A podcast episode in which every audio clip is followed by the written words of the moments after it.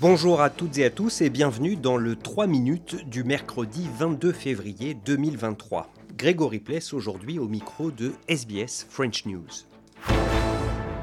Canberra serait un nid d'espions. C'est peu ou prou ce qu'a annoncé hier soir le chef des services de renseignement australien lors de son évaluation annuelle des menaces. Les tentatives d'infiltration, de recrutement de personnes haut placées ou de vol d'informations sensibles n'ont jamais été aussi nombreuses d'après Mike Burgess, le directeur général de l'ASIO. Based on what ASIO is seeing, more Australians are being targeted for espionage and foreign interference than at any time in Australia's history. Après une visite surprise à Kiev lundi, le président américain Joe Biden était à Varsovie en Pologne hier pour y rencontrer son homologue Andrei Duda. Il s'est également adressé à la foule pour réaffirmer le soutien des États-Unis à l'Ukraine, répondant ainsi au discours violemment anti-occidental prononcé quelques heures plus tôt par Vladimir Poutine. On écoute Joe Biden.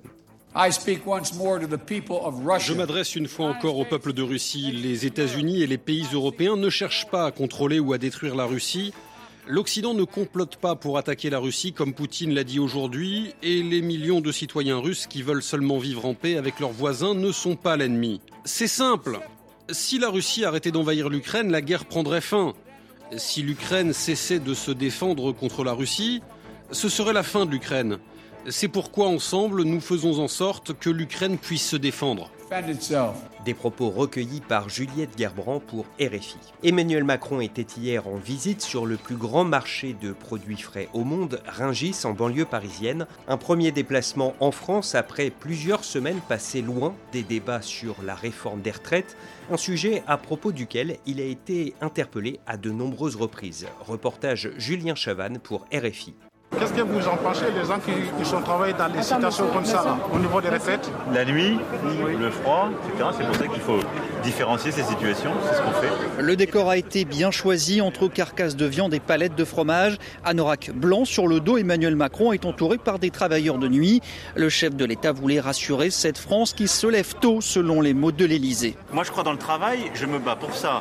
Et toutes les réformes qu'on fait vont dans ce sens-là, parce que le travail, c'est ce qui vous donne une rémunération, c'est ce qui vous apporte la, possibilité de faire vivre votre famille et de progresser dans la société. Avec cette visite, Emmanuel Macron avait aussi une arrière-pensée, rendre hommage au célèbre slogan de Nicolas Sarkozy et vanter la valeur travail, un clin d'œil appuyé en direction de la droite. Le soutien des républicains au Parlement lui reste indispensable pour faire passer sa réforme. Ça fait plaisir à personne quand euh, il faut travailler un peu plus longtemps. Mais si c'est un mensonge qui rassure, je préfère la vérité qui fâche. Et donc, oui, nous vivons plus âgés, non, nous ne voulons pas taxer davantage et réduire du pouvoir d'achat aux travailleurs. Non, nous ne voulons pas baisser les pensions. Et donc oui, il faut travailler un peu plus longtemps. Plus de 4 heures d'échange et plusieurs messages politiques. Un échauffement pour Emmanuel Macron avant le salon de l'agriculture samedi à Paris. Julien Chavannes, Ringis, RFI. Voilà pour l'essentiel de l'actualité en 3 minutes. À demain, jeudi, pour un nouveau bulletin.